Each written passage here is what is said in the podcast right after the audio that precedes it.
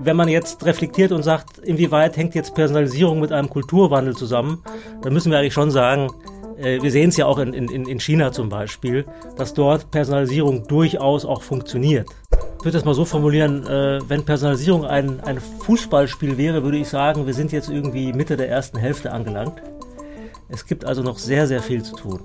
Also ich muss im Prinzip schon sozusagen committed sein zu dem Thema, bevor ich sinnvoll testen kann. Diejenigen, die da reingehen mit dem, äh, mit dem Mindset, okay, wir machen das jetzt mal und in sechs Monaten, dann sehen wir ja, ob es funktioniert.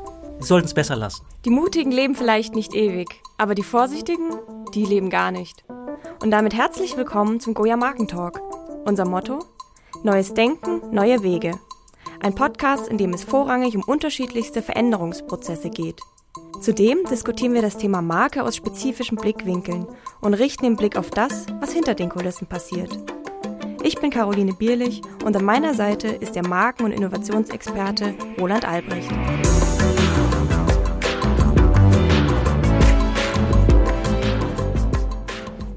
Hallo Roland, wie geht's dir heute? Ja, es geht mir gut und äh, heute ist ein bisschen so eine Reise in die Vergangenheit, weil wir haben heute einen Gesprächspartner, ich glaube, den Abdi kenne ich jetzt schon seit über 30 Jahren. Wir haben uns damals in München kennengelernt. Wir haben beide an der Ludwig-Maximilians-Universität studiert. Beziehungsweise wir waren eigentlich beide schon längst fertig. Also er war fast am Ende seiner Promotion. Ich äh, habe äh, gerade äh, eben VWL und äh, Geschichte beendet gehabt und äh, hatte eben dann schon jetzt äh, eine Stelle damals als wissenschaftlicher Mitarbeiter bei den Volkswirten, die ich dann, äh, glaube ich, ein paar Wochen später auch angetreten habe. Und ähm, bei mir hat es halt leider dann nicht ausgereicht, die DIS fertig zu schreiben. Gab es leider ein Problem dann mit meinem Chef. Und von daher glaube ich, ähm, wird es ein ganz interessantes Thema, weil Abdi ist schon halt jemand, der Themen durchdringt, also ein Intellektueller und hat er dann auch als Historiker einen sehr, sehr spannenden Karriereweg dann auch hingelegt. Genau, heute geht es in unserer Folge um das Thema Personalisierung und wir könnten uns keinen besseren Gast vorstellen als Dr. Abdi Shebani. Er ist Strategieberater mit jahrelanger Erfahrung und Fokus auf Digitalisierung, Datenthemen und künstlicher Intelligenz, hat sein strategisches Handwerk unter anderem bei AT Kearney gelernt und ist in den unterschiedlichsten Branchen tätig, zuletzt vor allem in der deutschen und Schweizer Medienbranche. Er ist kein Technologe, sondern er schlägt die Brücke zwischen Technologieexperte und Businessentscheider. Schön, Abdi, dass du da bist. Ja, vielen Dank für die Einladung. Gerne. Genau, also ich würde einfach mal ganz simpel einsteigen, sag ich mal, in das Thema. Ähm, es geht ja um Personalisierung. Wer heute dem Kunden den Durchschnitt, das Profane, das Standardisierte verspricht, der hat oftmals das Nachsehen. Es gibt nicht nur eine Explosion der Möglichkeiten, sondern auch eine Explosion des Besonderen. Was treibt nach deiner Beobachtung diese Sehnsucht nach einem individuellen Produkt an? Ja, die Frage ist, äh, hat eine ja, tiefe Dimension, äh, soziologische Dimension und natürlich auch eine psychologische äh, Dimension. Und das Thema ähm, Kultur ist hier äh, häufig als Erklärungsansatz ähm, gebracht worden. Also das Narrativ setzt in der Regel so an, dass man sagt, in den 60er Jahren gab es einen Kulturwandel, insbesondere in den westlichen Industrienationen. Also wir erinnern uns, 68er Revolte, der Übergang von der nivellierten Mittelstandsgesellschaft zur ähm, Gesellschaft der Individuen, wo individuelle Werte wichtig wurden. Also Caro, du bist ja Soziologin auch. Äh, äh, Ingelhardt, Wertewandel, dann später in den 80ern Bourdieu. Und äh, heute spricht man halt ähm, von der Kultur des Besonderen. Ja, also Andreas Reckwitz, der, der äh, namhafte Soziologe aus dem deutschen Bereich, hat, ja, hat, das, äh, hat ja ein Buch dazu geschrieben, Die Gesellschaft der Singularitäten.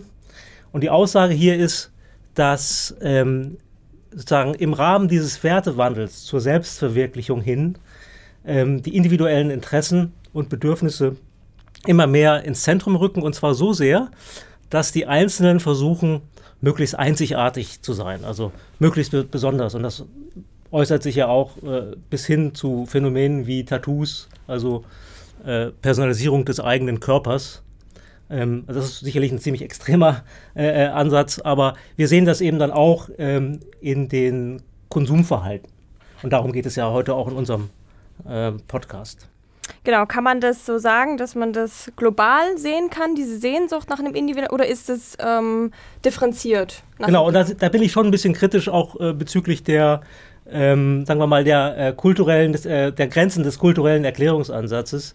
Ähm, wenn man jetzt reflektiert und sagt, inwieweit hängt jetzt Personalisierung mit einem Kulturwandel zusammen, dann müssen wir eigentlich schon sagen, äh, wir sehen es ja auch in, in, in China zum Beispiel, dass dort Personalisierung durchaus auch funktioniert. Und das hat eben auch was dazu, äh, damit zu tun, dass das Thema Personalisierung eben nicht nur kulturell getrieben ist, sondern durchaus auch, ähm, ich sage jetzt mal, sowas wie, naja, Convenience und ähm, äh, ja, Relevanz, individuelle Re Relevanz zum Inhalt hat. Und das jetzt nur aus der Kultur herzuleiten, greift wahrscheinlich zu kurz. Äh, also es geht ja um die Sehnsucht nach dem einzigartigen Produkt. Wo siehst du eigentlich den Link? Weil ich finde, wir haben noch eine zweite Sehnsucht, die für mich zumindest sehr dominant ist, nämlich dieses Bedürfnis, wir wollen Perfektion kaufen. Hängt es für dich zusammen?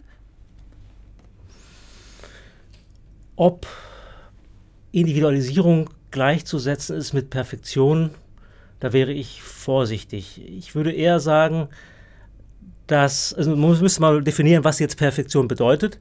Äh, man könnte natürlich sagen, dass wenn etwas für dich individuell besser passt als für jemand anders, dann, dann ist es für dich in, so gesehen auch perfekter. Ja. Aber ich bin nicht sicher, ob du das meinst. Ich, ich denke jetzt auch an, äh, wir sind ja auch beide im Historiker, und da gibt es ja einen berühmten israelischen Historiker und der hat ja einen zweiten Bestseller geschrieben, ähm, Homo Deus. Und da geht es ja auch um die Individualisierung irgendwo, aber auch quasi um die Perfektion. Und äh, er hat das ja zusammengeführt, diese beiden Gedankenstränge. Ja, also ich kann es offen gesagt jetzt aus dem Stand nicht ganz äh, nachvollziehen, weil das aus, für, für, mich jetzt eine andere Dimension hat. Mm, okay. Das ist quasi ein anderes Thema. Ja. Genau, ich würde jetzt noch mal ein bisschen weg von der Perfektion wieder hin zur Personalisierung. Ähm, ich sag mal so, es ist immer, man will nicht ein Produkt, man will sein Produkt. Der Trend geht weg vom Industriebier, von der Industriemode, vom Industrieessen. Weg vom Produkt und von der Dienstleistung, von der Stange. Was ist denn überhaupt das Narrativ der Personalisierung? Also früher hat man das gerne an dem Beispiel des Tante-Emma-Ladens ähm, erläutert. Wenn ich sage früher, dann meine ich vor 20 Jahren, als ich zum ersten Mal äh, mit dem Thema in Berührung kam. Und ähm, nun habt ihr vielleicht auch ein paar jüngere ähm, Podcast-Hörer, also für die sei angemerkt, äh, ein Tante-Emma-Laden ist so eine Art, äh, ja, äh, äh Kiosk oder äh, äh, ein, ein Bütchen, wenn man so will, aber ohne Selbstbedienung. Und stattdessen mit einer Ladenbesitzerin oder einem Ladenbesitzer, der sich ganz persönlich ähm, um die, die Bedürfnisse des Kunden kümmert, der diese auch sehr gut kennt, weil da ja regelmäßig eingekauft wird vom Kunden, der also sehr genau weiß, wenn ich in den Laden komme, okay, ich interessiere mich jetzt für dieses Obst, das gerade frisch reingekommen ist und möglicherweise für diese Zahnpasta und er empfiehlt mir etwas und er packt es mir zusammen und äh, also liefert mir auch eine hohe Convenience an der Stelle äh, und bestellt möglicherweise auch etwas direkt für mich, weil er weiß, dass ich das vielleicht brauchen könnte. Ähm, und das ist sozusagen dieses Tante Emma im Prinzip, ähm, was dann ja verdrängt wurde durch die Selbstbedienungsläden, Supermärkte und so weiter äh, in den 60er und 70er Jahren sozusagen. Damit sind wir, also bin ich auch noch äh, aufgewachsen. Auch ich kenne kaum, äh, habe kaum Tante, Tante Emma Läden kennengelernt. Aber das Versprechen ist tatsächlich zu sagen, lass uns doch versuchen, in der digitalen Welt und im Zeitalter des Internets ähm, diese Person, diese Ladenbesitzerin durch eine Maschine zu ersetzen, die idealerweise ähm, zeitgleich Tausende von Kunden bedient und, und zwar eben sehr persönlich äh, bedient. Das heißt, wir erleben jetzt eigentlich so ein Back to the Future? Absolut. Also es ist im Prinzip, du kannst es, wenn, wenn wir nochmal 70er Jahre denken, hätte man damals wahrscheinlich gesagt, das ist ein dialektischer Prozess. Ja? Äh, äh, man, äh, man beginnt mit dem Tante-Emma-Laden, geht dann zur Selbstbedienung und kommt dann zu einer Art ja, hochautomatisierten Tante Emma zurück. Das war zumindest, das war zumindest die Idee. Und wir werden ja gleich nochmal darüber sprechen, dass es ähm, nicht ganz so einfach ist, ähm, diese Idee dann tatsächlich auch immer so umzusetzen. Mhm, ich würde noch gerne kurz mal zurückkommen. Ähm, ich hatte vorhin von einer Explosion von Möglichkeiten gesprochen. Wenn ich zum Beispiel jetzt an große Kaufhausketten denke, allein die Bandbreite des Sortiments, heißt das nicht schon teilweise eine Personalisierung alleine, weil sich jeder was anderes aussuchen könnte? Absolut. Und das ist das Thema Produktdifferenzierung. Also du, du, fragst ja in gewisser Weise auch nach den Treibern, die dahinter stecken. Und wenn man das Thema verstehen will, muss man tatsächlich auch grundlegend ökonomisch denken. Äh, wir, wir erleben ja sozusagen einen Trend zu immer stärker differenzierten äh, Produkten. Das hat einfach den Grund, dass das sozusagen technisch auch möglich ist.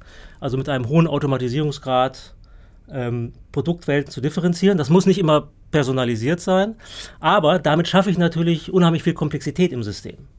Und diese Komplexität muss ja irgendwie reduziert werden für den Einzelnen. Also die, es muss ja das sozusagen, es muss für den Einzelnen ermöglicht werden, das für ihn Relevante ähm, zu finden. Und da setzt äh, Personalisierung im Kern an. Da setzt übrigens auch euer Thema, also das Thema Marke, ähm, an, aber in einer etwas anderen Form. Ja, schon auch äh, in einer starken Form, die jetzt einen direkten Link zu dir hat. Also einmal ist ja dieses Losgröße 1 und das ist, wie du ja schon richtig sagst, halt auch oftmals ein sehr komplexes Thema, also halt auch ein Thema vor allem, sage ich mal, im Bereich Produktion, aber auch im Bereich Vertrieb. Ähm, aber, und das ist genau Marke, also wir sehen halt auch, dass der Mensch oft das Bedürfnis hat, eine Marke nach außen zu tragen.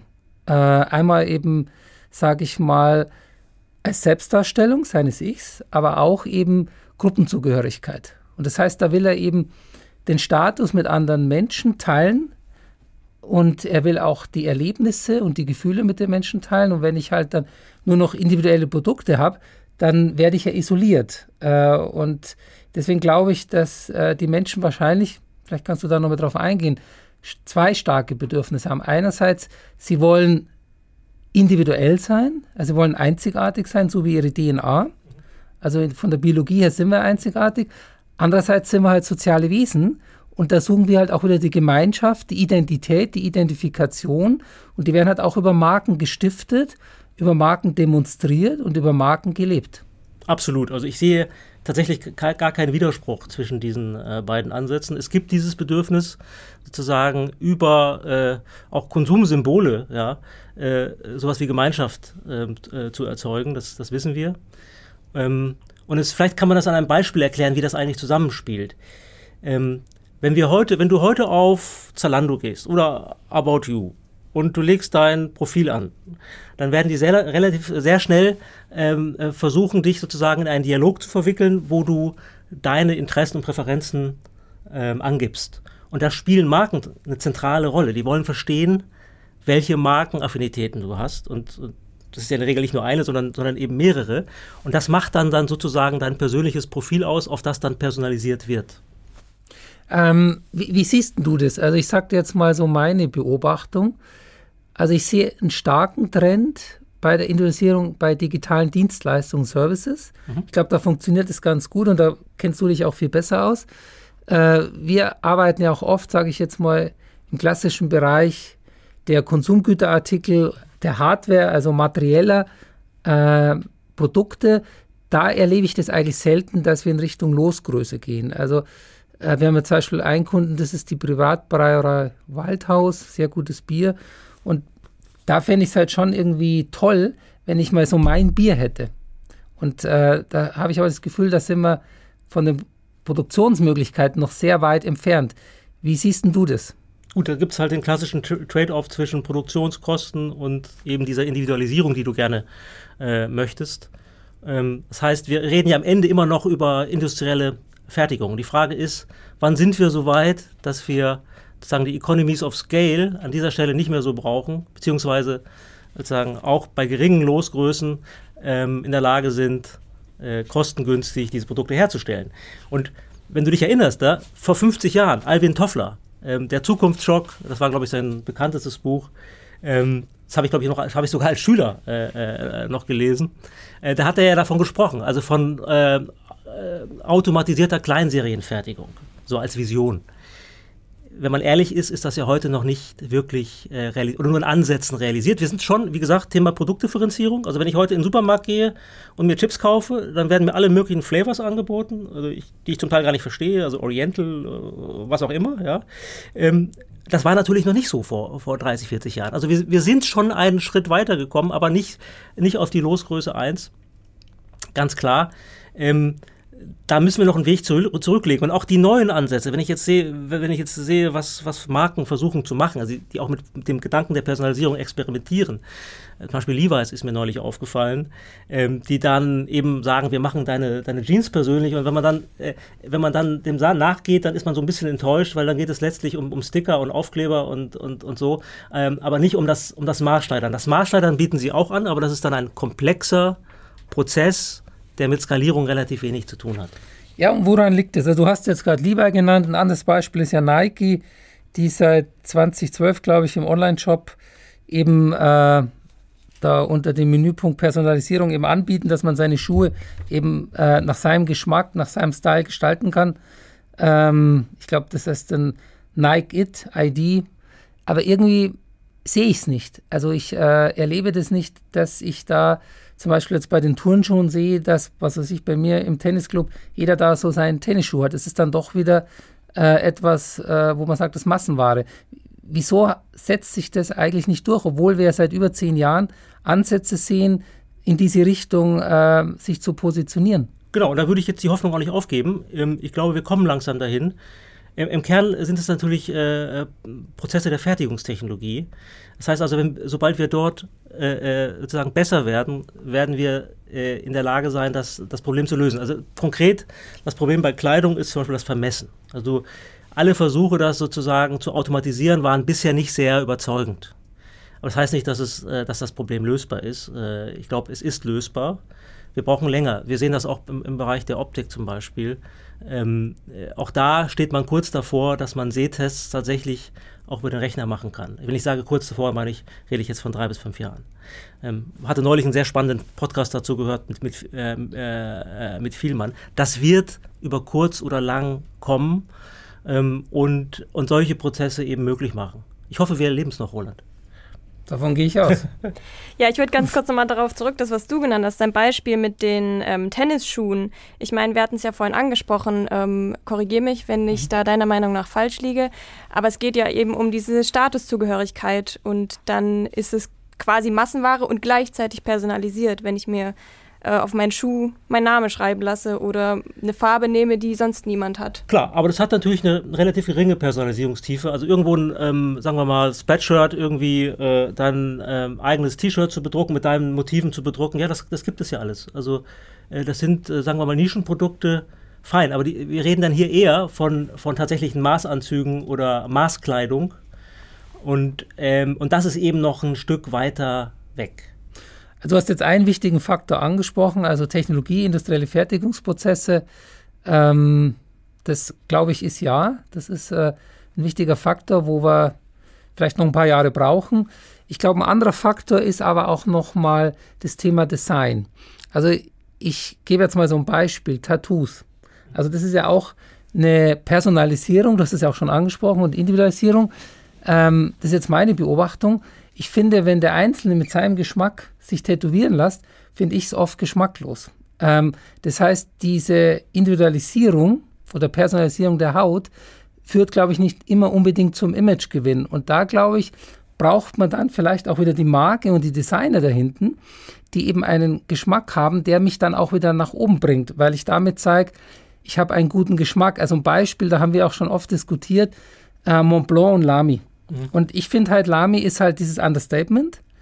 Das ist nicht Status, aber ich lege es auf den Tisch und der Kenner, der versteht, okay, diese Person, die hat eine Idee von gutem Design, nämlich weniger ist mehr. Mhm. Und wenn ich halt einen Mont Blanc auf den Tisch lege, dann sage ich halt hier, äh, ich bin der Chef und ich äh, habe Status. Und äh, ich, ich glaube, die Personalisierung, die wird zumindest in der Mode und so teilweise auch nicht funktionieren, weil die Leute sich dann personalisieren, aber es sieht halt dann nicht cool aus.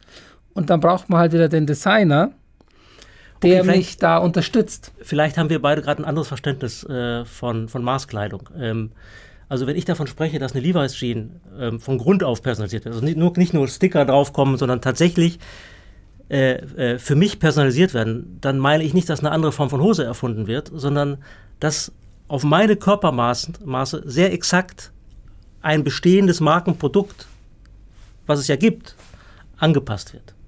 Okay, also in deinem Verständnis bleibt Design dann quasi nochmal etwas, was bei der Marke ist. Absolut, absolut. Also deswegen macht es ja auch komplett Sinn, dass Marken das versuchen. Wir, sie kommen halt über Anfänge nicht hinaus, im Augenblick, wie es scheint. Also, und da müssen wir halt mal abwarten, was da passiert. Was sind denn jetzt für dich ähm, mal gelungene Beispiele von Personalisierung derzeit, die du beobachtet ja. hast? Ähm, der Bereich, der, wo ich ja sozusagen am meisten unterwegs bin, ähm, ähm, persönlich in den Projekten, also sind ja, ist, ist, ja der digitale Bereich. Und da müssen wir unterscheiden. Also wenn wir jetzt von, wenn wir jetzt von ähm, Hardware sprechen, ja, dann muss man klar sagen, ähm, individualisierte Hardware ist halt noch ein Stück weit weg, aber im Zeitalter der Digitalisierung haben wir das iPhone. Wir haben ein relativ generisches Device, was aber komplett konfigurierbar ist und, und wo jeder seine Apps und so weiter und seine Services einrichten kann. Sehr individuell. Das ist ja auch eine Form äh, äh, von Personalisierung, die dann eben ähm, über Software möglich wird. Und, ähm, und Software ist eating the world, wie Mark Andreessen gesagt hat, und macht das immer weiter möglich. Das heißt, wir haben dann irgendwelche Hardware-Plattformen, auf denen dann halt sehr, sehr interessante, personalisierte äh, Produkte und Services entstehen. Und darüber hinaus haben wir natürlich ähm, eine Welt, wo äh, Content-Personalisierung und auch Werbepersonalisierung, das ist so ein bisschen mein Steckenpferd, ähm, natürlich deutlich vorangekommen sind in den, in den letzten Jahren. Und wenn ich nochmal zur Frage zurück, was, was, sind so Services, die mich beeindrucken, da denke ich äh, sehr stark an YouTube. Ähm, äh, und das finde ich eine beeindruckende Zahl, dass 70 Prozent der Zeit, die Nutzer auf YouTube verbringen, ähm, personalisierte Empfehlungen sind. Also die Videos, die sie anschauen, wurden ihnen empfohlen. 70 Prozent. Das ist eine Riesenzahl. Und das ist natürlich in so einem Werbebusiness, wie Sie es dann machen, ist es natürlich ungeheuer relevant. Wenn ich, wenn ich in der Lage bin, ähm, die Leute sozusagen zu, zur Nutzung zu, äh, zu stimulieren mit relevanten Videos, dann hat das konkrete äh, Auswirkungen und positive Auswirkungen auf den betrieblichen Erfolg von, äh, von Google und YouTube. Ähm, also es ist nicht nur La Polar, es gibt wirklich Geschäftsmodelle, wo das zentral ist. Anderes Beispiel, was jeder kennt, der, äh, der Spotify kennt, äh, ist, ist äh, äh dein Mix der Woche, also die äh, Streams, die Musik, äh, die mich interessieren und die auch von der Qualität wirklich gut sind im Sinne von, im Sinne von Relevanz. Also das ist tatsächlich in der Lage, deinen Geschmack ähm, ja, maschinell über Machine Learning so gut zu bestimmen, ähm, dass du das als hochrelevant empfindest. Beispielsweise. Wie, Beispiel, wie siehst du das, wenn wir jetzt mal, sage ich mal, so einen Blick in die Zukunft werfen, vielleicht sagen wir mal bis 2030. Glaubst du dann, dass äh, quasi jetzt mal auf die Masse gesehen wird immer wieder äh, Menschen geben, die halt äh, außerhalb der Norm sind, dass dann wir diesen Begriff attraktiv im Marketing so definieren müssen, dass nur noch das, was einzigartig, also personalisiert ist, auch attraktiv ist? Also geht da vielleicht dieser Begriff hin? Also generell würde ich, würde ich jetzt würde ich Abstand nehmen wollen von, von einfachen äh, Lösungsansätzen oder, oder Klassifikationen. Ich denke vielmehr, dass, dass das Thema Personalisierung sehr differenziert betrachtet werden muss ähm, und auch sehr, wie soll ich sagen, je nach Geschäftsmodell äh, bewertet werden muss. Ich hab, wir haben gerade YouTube geha äh, gehabt und wir haben, das ist sozusagen das Beispiel für ein, ähm, ähm, für ein Business, wo Personalisierung einen extremen Hebel darstellt. Ja? Ähm, andere Businesses, also ich sage jetzt mal ein Produktunternehmen, die nur eine Art von Zielgruppe ansprechen, in der Nische, ja, für die ist natürlich Personalisierung weniger wichtig, weil die, so, weil, weil die, die Möglichkeit der, der, der, der Variation ja da auch gar nicht gegeben ist. Ich meine, da kann da auch einiges tun, auch gerade in der Kommunikation, ja. Ich kann, äh, es kann auch sein, dass in dieser einen Zielgruppe doch gewisse unterschiedliche Interessen bestehen, die man dann differenziert adressieren kann. Aber letztlich ist das natürlich dann weniger interessant. Häufig kommt ja die Frage, ja, brauche ich das, äh, brauche ich in diesem Kontext, brauche ich das irgendwie für mein B2B-Business? Den Leuten sage ich dann meistens, euer B2B-Business ist ja schon hochpersonalisiert. Ihr habt, ihr habt sozusagen physische äh, Personen, die, ihr habt Personen, die sich sozusagen äh, sehr individuell äh, kümmern. Da geht es eher darum, wie, wie sehr kann ich diese, diese stark personalisierte Kundenbearbeitung zurückfahren und automatisieren ein Stück weit, ohne zu viel Qualitätsverlust zu erleiden. Das ist dann sozusagen von der anderen Seite her gedacht. Ja, da geht es dann stärker um die Automatisierung. Okay. Was mich jetzt nochmal interessieren würde, so grundsätzlich, ähm, wie weit ist denn die Personalisierung fortgeschritten, beziehungsweise wenn nicht, wo liegen die Probleme oder die Komplexität bei der ganzen Sache? Ja, vielleicht, äh, das ist eine sehr, sehr zentrale Frage und, und ich meine, hebt ja auch ab auf, auf die letzten 20 Jahre äh, meiner Tätigkeit, ähm, äh, wo es nicht nur um Personalisierung geht, aber doch immer wieder auch um, um datengetriebene Projekte, wo Personalisierung einen wichtigen Aspekt äh, äh, darstellt. Und vielleicht sollte man jetzt nochmal einen Schritt zurücktreten und sich mal äh, vergegenwärtigen, was brauche ich denn für Personalisierung? Und äh, das sind zunächst mal Daten. Wenig überraschend sind das zunächst mal Daten. Und, und, und äh, äh, woher kommen die Daten? Also dank des Internets haben wir einen Rückkanal und wir sind in der Lage, sozusagen sowohl die, die expliziten ähm, sagen wir mal, Angaben des Kunden aufzunehmen. Das machen wir in der Regel in Registrierungsprozessen oder in, zum Beispiel, wenn Zalando mich fragt, welche Marken ich, ich, äh, ich gut finde, dann sind das ist das so die explizite Personalisierung, äh, Profilierung und und es gibt die implizite Profilierung, das ist das Tracken. Es gibt Web-Tracking, es gibt App-Tracking, also das Beobachten des Nutzers, wie er sich auf den jeweiligen äh, Plattformen verhält und der Versuch, daraus Schlüsse abzuleiten. Und dieses Ableiten passiert halt mit Machine Learning. Also künstliche Intelligenz oder Artificial Intelligence, das sind relativ austauschbare Namen ähm, dafür. Und das hat natürlich, und diese Fähigkeit hat natürlich erstmal massiv zugenommen, aber erst in den letzten zehn Jahren, muss man sagen. Also in den Nullerjahren äh, hatten wir häufig das Problem, dass ähm, der ganze Prozess, ähm, äh, Modelle zu bauen, und ich war auch im, im, damals hatten, haben wir noch Data Mining gesagt, Bereich äh, aktiv unterwegs in Projekten, ähm, hat relativ lange gedauert und ähm, war sehr voraussetzungsreich. Also ich brauche ja auch Dateninfrastrukturen, die es überhaupt ermöglichen, verschiedene ähm, Datenquellen zusammenzuführen. Also zum Beispiel das Zusammenführen von, von Web-Tracking-Daten und CRM-Daten ja, ist nicht trivial. Das war damals nicht trivial in den Nullerjahren. Ja, da, da, wir, wir haben das zum Teil nur auf, auf äh, Sampling-Basis machen können. Ab 10, 2010, 2011, dann kam das Thema Big Data auf. Da war es plötzlich möglich, massenhaft Daten ähm, äh, zu bearbeiten. Und dann noch einen Schritt weiter, im Rahmen dieser Big Data-Evolution kam das Thema Realtime auf, Event Streaming, also das Events sozusagen, nicht, Event Streaming im Marketing, sondern im technischen Sinne, dass sozusagen ähm, Events äh, in Echtzeit festgehalten werden und dann tatsächlich auch Aktionen auslösen. Also sozusagen einen Trigger darstellen für Empfehlungsprozesse. Also da sind wir bei dem Thema äh, äh Empfehlungssysteme, automatisierte Empfehlungssysteme.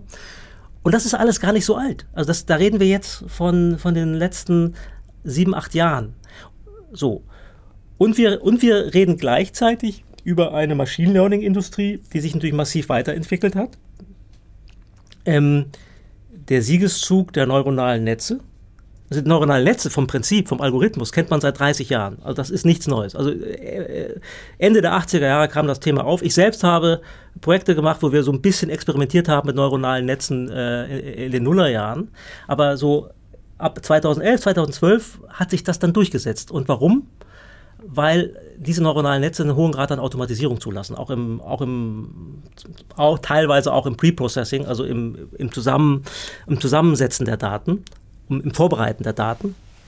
Ähm, und da hat es große Entwicklungen gegeben, die jetzt dazu geführt haben, dass sich, dass sich die, dass die Thematik beschleunigt. Das heißt, die Möglichkeit, die technischen Möglichkeiten für Personalisierung sind deutlich besser geworden.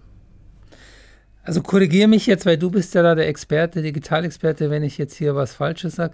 Im Moment leben wir, sage ich jetzt mal im Zeitalter Web 2.0, Plattformökonomien und die ermöglichen ja auch diesen Trend zur Personalisierung, weil wir halt alle diese Datenkraken haben. Ähm, Im Moment wird ja auch viel über Web 3.0 gesprochen äh, und das heißt ja wieder weg von den Plattformökonomien und eigentlich wieder zurück zu einer Individualisierung, aber eine Individualisierung, die ja nicht mehr äh, massenhaft Daten äh, einigen Global Leaders, vor allem im Silicon Valley oder in den Vereinigten Staaten von Amerika und natürlich auch in China liefert. Was heißt denn das, wenn wir jetzt quasi, wie es ja gerade so aussieht, äh, da haben wir dann auch das Thema Kryptographie, Bitcoin, Blockchain, Technologie etc. Das hängt alles damit zusammen. Wenn wir jetzt in, in ein Web 3.0-Zeitalter irgendwann mal übergehen. Äh, verlieren wir dann quasi wieder die Möglichkeit der Personalisierung im Marketing?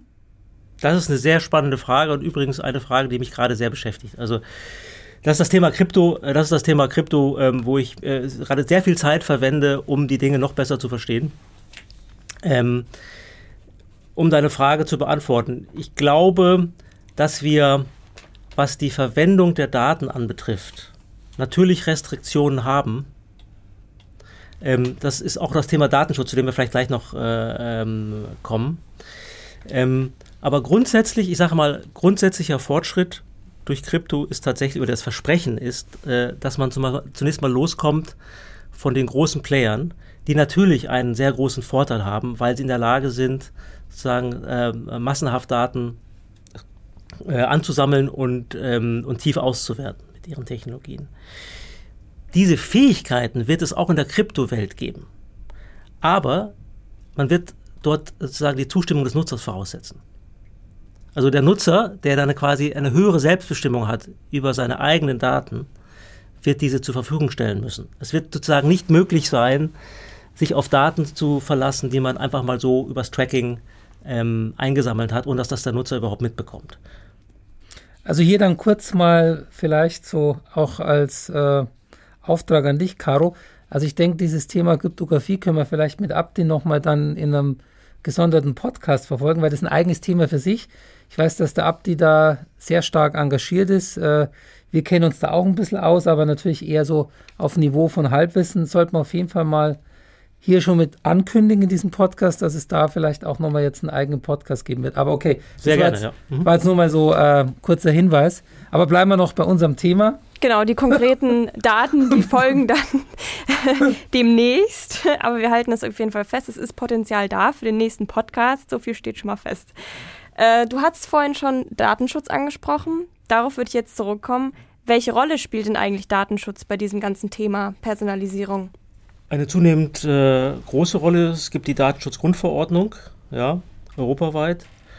Und ähm, die macht sehr viele richtige und gute Dinge. Sie schützt die personenbezogenen Daten und ist halt in der Definition, was personenbezogen ist, dann sehr deutlich geworden und Kritiker sagen in, an einigen Stellen über das Ziel hinausgeschossen. Also ich spreche jetzt ähm, über die Frage, ob äh, in der Realität ähm, Cookies äh, in jedem Fall auch tatsächlich einen Personenbezug haben. Aber sie sind auf jeden Fall Person, Personen auflösbar, wenn es Registrierungsdaten gibt. Das ist abs absolut richtig. Ähm, Fakt ist nun, dass viele Ziele, die die Datenschützer verfolgt haben, nämlich gerade auch die Datenplattformen ähm, sozusagen ihre Schranken zu weisen, eigentlich nicht eingetreten sind. Eigentlich ist, ist, der Gegen, ist das Gegenteil der Fall. So, so, so ähm, paradox das klingt, die Datenschutzgrundverordnung trägt möglicherweise sogar dazu bei, dass äh, die großen Plattformen GAFAs, ähm, Google und Co., sage ich jetzt mal verkürzt, ähm, noch stärker sind. Und woran liegt das? Das liegt vor allen Dingen daran, dass man ja auch über Einwilligungen, wenn man die Einwilligung des Nutzers hat, in der Lage ist, die, äh, die Daten auszuwerten. Und die Frage ist nun, ähm, die Frage ist nun, ähm, wie bekommt man so eine Einwilligung? Und da haben die großen Plattformen aufgrund ihrer sehr attraktiven Propositions, ihre Nutzerangebote, häufig gute Karten, den Nutzer einfach sozusagen in diese Ecke zu, zu drängen, dass er dann einfach Ja sagt. Also, wenn ich zum Beispiel auf YouTube meine, meine Videos abspeichern will, was eine sehr extrem äh, äh sinnvolle Funktion ist für mich, ja, dann, dann, dann registriere ich mich halt ähm, äh, auf YouTube. Also in diesem Fall, ich will es mal so zugespitzt sagen, äh, man spricht immer ähm, vom Nutzer als dem Opfer dieser großen Plattformen. Ich würde eher sagen, der Nutzer ist Komplize dieser, dieser Plattformen. Ähm, er verkauft, in Anführungszeichen, äh, äh, seine Daten äh, an diese Plattform. Und ähm, ja, so viel erstmal zum Datenschutz. Aber also quasi auch nochmal für die Zuhörer und Zuhörerinnen, also kann man quasi sagen, was da in Brüssel ausgedacht worden ist, war eigentlich von der Intention gut gemeint, aber gut gemeint ist halt nicht immer gut gemacht. Und brauch, brauchen wir da quasi eine Novelle des Gesetzes? Ähm, das ist in Diskussion. Und das Interessante ist, dass es da ja auch Diskussionen innerhalb des juristischen Bereiches gibt. Also es gibt die Datenschützer, die haben halt ein klares Ziel. Die Folgen ihres Handelns, die sehen sie halt nur zum Teil oder äh, sind vielleicht für sie nicht so wichtig, weil ihr Ziel ist tatsächlich hier sozusagen formal richtig zu agieren, was sie ja auch tun in gewisser Weise. Nur es kommt eben was anderes dabei raus in der, äh, in der Realität. Gleichzeitig haben wir eine große Diskussion ähm, ähm, bei den bei denjenigen Juristen, die sich mit, mit Wettbewerbsrecht, äh, um Innovationsthemen und äh, äh, da geht es um so, das, der, das Stichwort heißt da Data Free Flow. Äh, weil wir kommen jetzt in eine Welt, äh, wo wir Inter das Internet of Things haben. Also wo plötzlich zwischen Maschinen Daten ausgetauscht werden aber auch sozusagen ausgehend vom Menschen. Also wenn wir jetzt zum Beispiel an selbstfahrende Autos denken, in welcher Form auch immer die, die irgendwann kommen, ja, äh, dann ist natürlich auf diesem Entwicklungspfad die Frage, wem gehören eigentlich diese Daten, die da ständig ausgetauscht werden? Ja, ähm, und und äh, die haben ja schon einen gewissen Personenbezug zum Fahrzeughalter und so weiter. Äh, und da gibt es da ganz spannende Diskussionen, die da ablaufen zwischen, äh, zwischen äh, den, den, den ähm, Befürwortern von Data Free Flow und den Datenschutzkritikern. Und wir leben es ja auch heute an anderen Stellen, wie zum Beispiel in der Pandemie, äh, äh, ist Datenschutz immer ganz so, also verhindert Datenschutz auch nicht sinnvolle Dinge. Und ähm, ähm, das ist auch eine Diskussion, die wir, die wir jetzt in den nächsten zehn Jahren immer wieder haben werden. Wo, wo sind wir da eigentlich im Nachteil? Ich meine, wir wissen ja, dass äh, China einen enormen Innovationsschub und Digitalisierungsschub äh, in den letzten Jahren hatte und das Leben ist ja da schon viel digitaler als, sage ich jetzt mal, hier bei uns in Deutschland. Andererseits schauen wir halt auch, sage ich mal, von Deutschland oder von Europa auch immer etwas kritisch, weil wir halt sagen, ja, klar, also wirtschaftlich äh, und auch für das Alltagsleben enorme Vorteile. Erlebt jeder, der in China schon mal war. Aber wir haben halt immer die Angst, dass dann, sage ich mal, der Staat übergriffig wird. Äh, und dann sind wir wieder bei Personalisierung, also unsere individuellen Rechte, Bürgerrechte, Freiheitsrechte, Menschenrechte halt einschränkt, äh, und in, in China sieht man das ja auch. Also wie, wie wollen wir denn das in Europa hier handhaben? Weil wir müssen natürlich auch schauen, dass jetzt solche staatlichen Institutionen jetzt nicht übergriffig werden und uns dann quasi am Ende wieder unsere individuellen Rechte nehmen, die sie uns erstmal geben. Ja, ähm, das ist natürlich der, die Möglichkeit des Missbrauchs ähm, ist in der Digitalisierung sehr hoch, aber da sind wir natürlich auch wieder beim Thema Krypto. Auch, auch Krypto hat hier natürlich Lösungen parat, die ein, eine, eine Zensur und einen Missbrauch von Daten äh, erschweren. Äh, und ich glaube, äh, ist ein weiterer wichtiger Grund. Und jetzt wird ja gerade, das würden wahrscheinlich die Krypto-Anhänger selber so sehen, äh, anders sehen. Ähm, die meisten sind ja sehr libertär oder viele sind ja sehr libertär unterwegs und gegen den Staat äh, gerichtet. Eigentlich wäre es der Staat, der darauf drängen müsste, ähm, dass sozusagen, oder der als, der als Akteur ähm, in, äh, darauf drängen sollte, dass äh, äh Sicherheit von Daten äh, ähm, und äh, Zweckentfremdung von Daten eben nicht möglich wird. Man müsste eigentlich eine politische Diskussion entfachen, die klar macht, dass äh, kryptografische Methoden am Ende des Tages, Blockchain am Ende des Tages ähm, gut für die Bürger sind und dass der Staat als, als Anwalt der Bürger eben genau das vertritt.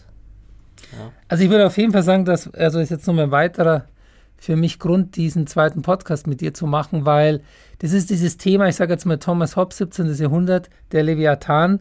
Ähm, können wir den Leviathan, ich glaube, es gibt fast so einen natürlichen Zug immer zur Machtkonzentration, können wir den quasi mit diesen libertären Ansätzen, Blockchain, Technologie etc. verhindern? Oder führt es am Ende nicht auch wieder irgendwo zu einer Machtverdichtung? Und dann gibt es halt auch wieder einen Leviathan, der halt auch seine Macht wieder ausnutzt, missbraucht. Ähm, und ja, das sollte man mal erörtern, weil ich glaube tatsächlich, dass das für die Zukunft ganz, ganz wichtig wird. Und äh, wir sehen halt auch immer wieder, dass es halt einfach Tendenzen gibt, dann auch weg von der Demokratie. Erleben wir auch sogar hier in unserem Kulturraum, muss man nur in den Osten schauen. Du, du lebst ja im Osten von Berlin, da ist ja nicht weit weg nach Polen und äh, Ungarn und da hat man schon manchmal das Gefühl, dass der Leviathan da wieder stärker wird und äh, das wollen wir eigentlich ja alles nicht mehr.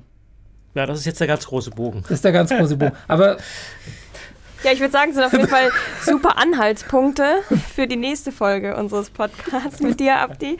Ähm, also ich sehe da auf jeden Fall ähm, genug Inhalt für noch viele weitere Folgen. ähm, wir haben jetzt viel auch über Datenschutz gesprochen, Daten, die Entwicklung der letzten zehn Jahre. Das ist alles sehr rasant ging, würde ich jetzt mal so sagen. Wo siehst du denn jetzt das Entwicklungspotenzial? Ja, also ich, ich würde das mal so formulieren, äh, wenn Personalisierung ein, ein Fußballspiel wäre, würde ich sagen, wir sind jetzt irgendwie Mitte der ersten Hälfte angelangt. Es gibt also noch sehr, sehr viel zu tun. Und ich habe ja gerade vor, also vorhin versucht zu erklären, dass viele der technischen Voraussetzungen erst in den letzten zehn Jahren so richtig angefangen haben, äh, ja, industriell zu werden. Und dass wir uns deswegen nicht wundern müssen, dass wir da sind, wo wir sind. Aber ehrlich gesagt, hättest du mich das vor 20 Jahren gefragt oder hätte ich das vor 20 Jahren gewusst, dass ich im Jahre 2021 diese Aussage mache, dann hätte ich wahrscheinlich, dann wäre ich wahrscheinlich sehr depressiv geworden. Ja. Ähm, aber so ist es eben an der Stelle. Okay, dann habe ich zum Abschluss unserer ersten Folge äh, noch eine kleine Frage. Und zwar, was sind denn deine Top 3 Basics, welche Manager unbedingt beachten sollten, wenn sie ihr Geschäftsmodell personalisieren wollen, beziehungsweise eben die Personalisierung ausbauen wollen? Ich glaube, man muss eben sehr stark von den Geschäftsmodellen ausgehen und da die relevanten Use Cases identifizieren, wo Personalisierung eine Rolle spielen kann. Ähm, also eine Business-Perspektive aufbauen. Ja, das ist jetzt, klingt jetzt ein bisschen so wie so generischer Consulting-Talk, äh, ähm, aber ist es tatsächlich so. Und so, so haben wir es eigentlich auch in den, in den Projekten immer gemacht. Aber, und das ist das schmutzige Geheimnis der Personalisierung, du hast unglaublich viele ähm, Use Cases, die du eigentlich betrachten musst. Es ist ein sehr kleinteiliges Thema. Personalisierung hat nicht in der Regel, ja, vielleicht in einigen Bereichen, aber in den meisten Bereichen hat Personalisierung nicht den einen, in Unternehmen nicht den einen Use Case, ähm, ähm, der dann sozusagen 80 Prozent des Nutzens bringt. Wenn ich Use Case sage, meine ich jetzt, um es zu veranschaulichen, also wenn ich im E-Commerce-Bereich beispielsweise, ja, ich, ich kann sozusagen Modelle bauen, die äh, Flyby-Traffic adressieren, also Leute, die nur mal vorbeigucken und die, denen kann ich dann besondere Anreize geben, um sie zu konvertieren. Das kann ich über Machine Learning rausfinden, was das ist. Äh, ich kann äh, Leute, die bereits Kunden sind und in Gefahr sind, die, die, die Plattform zu verlassen, spezifisch ansprechen. Ähm, ich kann Cross-Selling-Empfehlungen. Ich, ich kann viele, viele Dinge machen, auch im Checkout-Prozess beispielsweise. Ja. Und jede für sich genommen ist so, dass ein Oldschool-Manager sagen würde, das bringt's doch nicht. Was soll das denn? Was ist denn das, was ist denn das für ein Impact? Ja. Aber in der Summe gibt es eben dann doch Impact. Und ähm, nur jede dieser, äh, äh, dieser Schritte, und das ist der zweite Punkt, den ich, den ich erzählen würde, äh, benötigt Exploration. Ein Bewusstsein, dass ich die Dinge ausprobieren muss. Das ist, wir leben in einer Welt, wo wir, wo wir testen müssen, wo wir Hypothesen haben, die wir dann testen und mit analytischen Methoden testen. Äh, und, und das, ist, das, ähm, das ist sozusagen an der Stelle eine Ergänzung, wo wir crossfunktionale Teams bilden müssen, die sehr agil sind. Und wenn ich crossfunktional sage, meine ich IT-Fachleute, Marketing-Fachleute, Produktmanager, die sich alle an einen Tisch setzen müssen und diese Use Cases sozusagen in eine, ja, in einen Explorationsprozess zunächst einmal bringen und dann natürlich irgendwann mal deployen.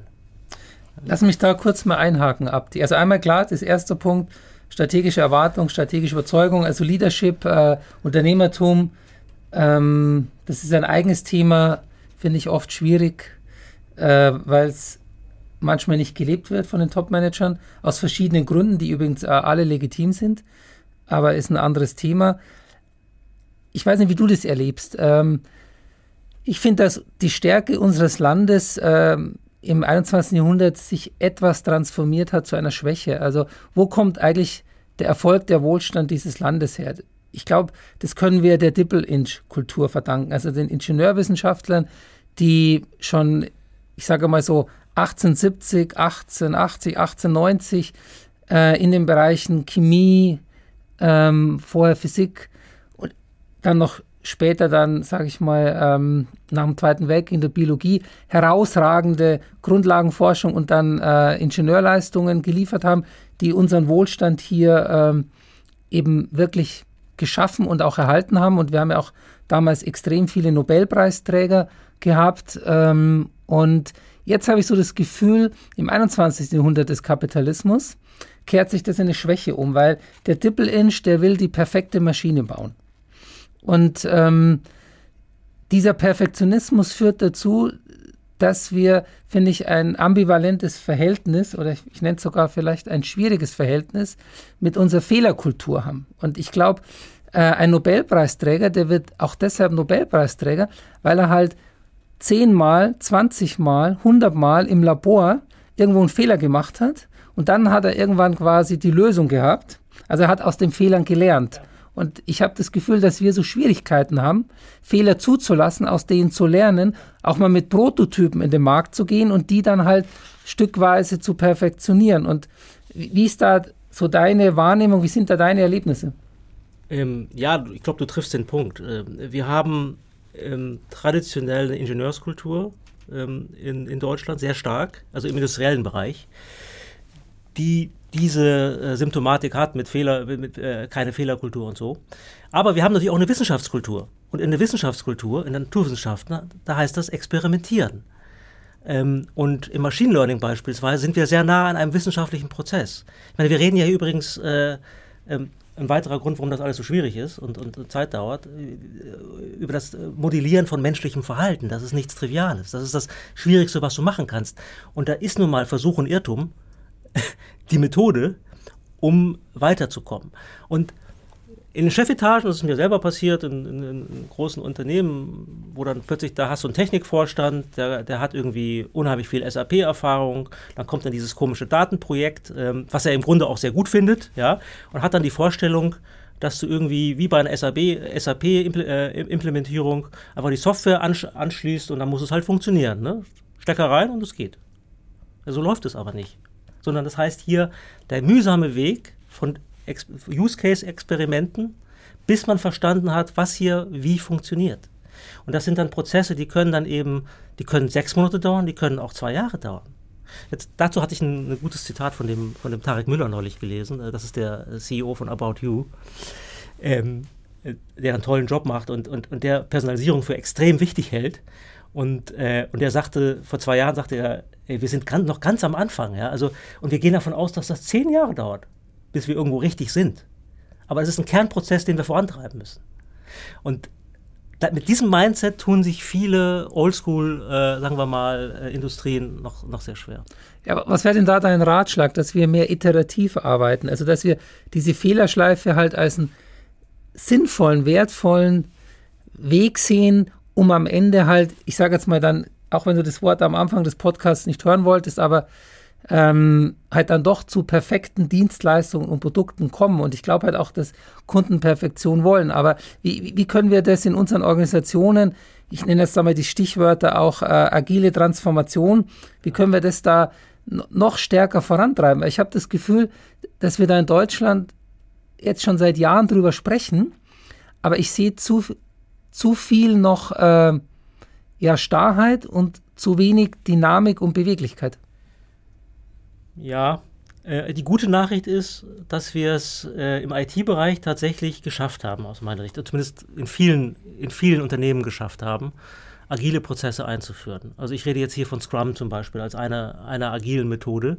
Und, ähm, und ich bin da in meiner Praxis, in meiner, Unternehmer, äh, meiner äh, Beratungspraxis bin ich natürlich immer wieder dann auch mit den IT-Kollegen unterwegs. Und wenn ich dann sehe, wie tatsächlich, wie diese Prozesse dann auch gelebt werden, und wie man dann plötzlich von, diesem, von dieser Wasserfallplanung äh, zu, zu diesen kleinen, diesen agilen zwei Wochen äh, Sprints und so weiter äh, äh, kommt und, und dort doch in der Lage ist, viel flexibler als früher, als es früher der Fall ist, äh, Dinge zu tun, ähm, dann stimmt mich das eigentlich positiv. Aber ich habe den Eindruck, dass viele Businessprozesse ähm, eben äh, in, diesen, in, diesen, in diese Scrum-Logik, sage ich mal, in diese Agilitätslogik hinein müssen und das noch nicht genügend sind und auch viele Chefetagen nicht. Und, ähm, aber das sollte, ich, ich bin jetzt mal positiv, ähm, das sollte möglich sein, ähm, weil ja auch weil die jüngere Generation viel stärker in, die, in diesen Prozessen aufwächst. Also ein Produktmanager, der, sagen wir mal, vor zehn Jahren angefangen hat, der wird Scrum kennen und der wird auch wissen, wie man das zu leben hat. Ähm, jemand, der vielleicht unsere Generation, äh, hat da vielleicht viel größere Schwierigkeiten damit. Also du bist optimistisch, weil du sagst, die ich sage jetzt mal Generation der heute 25, 30, 35, 40-Jährigen, die gehen schon diese neuen Wege, die haben dieses Neudenken und es dauert halt jetzt vielleicht noch ein paar Jahre, bis die ganz oben angekommen sind. Und spätestens dann haben wir die Transformation. Genau. Wenn ich noch eines sagen darf, jetzt zum Thema ähm, Management und Personalisierung. Ähm, für mich ist die zentrale Figur in dem Spiel der Produktmanager.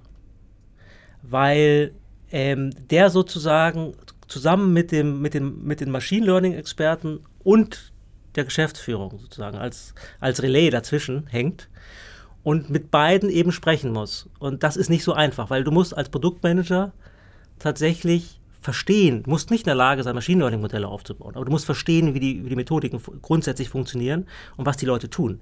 Und die Maschine, von den Machine Learning Experten kannst du in der Regel nicht erwarten, dass sie, dass sie dein Geschäftsmodell gut verstehen. Das sind Experten. Die musst du sozusagen mitnehmen auf diese Reise. Und darum ist für mich die zentrale Figur in diesem Spiel äh, der Produktmanager. Der ist dann auch wiederum in einfachen Worten, ich sag mal, der Business, äh, den Business-Kollegen ähm, äh, äh, erklären muss. Das ist das Spiel. Und vielleicht dann noch ganz zum Schluss, jetzt, äh, äh das ist ja eine lange Frage, ist ja eine Kernfrage, die du stellst. Ganz zum Schluss vielleicht noch der Hinweis.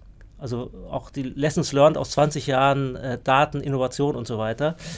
Ähm, man kann, ich, ich habe ja am Anfang gesagt, man muss Use Cases durchrechnen und, exper und experimentieren und so auf die Schiene bringen, aber die Businesspotenziale auch quantifizieren natürlich.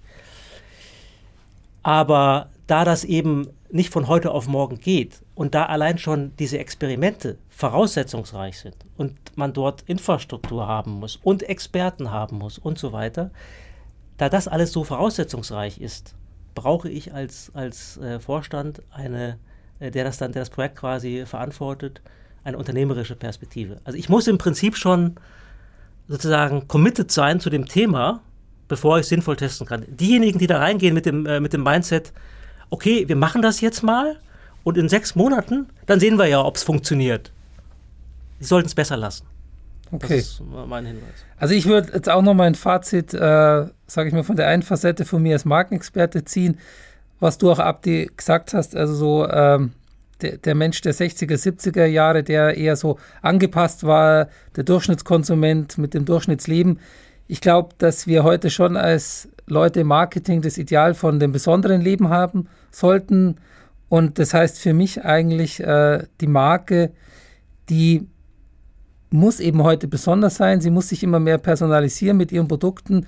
Und das ist kein Nice to Have, sondern Must. Und das gilt eigentlich für jede Marke, sei es jetzt äh, B2C oder B2B, sei es jetzt kommerzielle oder nicht kommerzielle Marke. Und das wäre für mich so das Fazit jetzt quasi an die Marketing-Community. Also bleibt an dem Thema dran. Ähm, Abdi hat uns ja auch hier wieder Zuversicht gegeben. In drei bis vier Jahren werden wir, was die technologischen Schwierigkeiten angeht, äh, ganz andere Möglichkeiten haben. Und wer halt heute da anfängt, hat halt dann in zwei, drei Jahren oder in fünf Jahren Wettbewerbsvorteil. Und deswegen denke ich, äh, sollte das ein Projekt sein, das sich jeder Manager heute auf seine Agenda schreiben muss. Ja, vielen Dank, Roland und Abdi. Ihr habt mir quasi meinen Job jetzt abgenommen und den Abschluss schon mal moderiert. Ähm, genau, ich glaube, was ich jetzt nur noch festhalten kann, es gibt noch sehr viel zu besprechen und ihr dürft gespannt sein, was danach kommt. Nächste Podcast-Folgen sind auf jeden Fall geplant. Vielen Dank, Abdi, dass du uns zu diesem komplexen Thema oder dass du uns in dieses komplexe Thema äh, eingeführt hast und näher gebracht hast. Sehr gerne. Ähm, hm. Hat sehr viel Spaß gemacht. Mir auch. Ja, mir auch. Und äh, wir können das ja den Zuhörern sagen, äh, zum heute ersten Mal Premiere haben wir quasi den Gast auch hier im Studio in Heidelberg.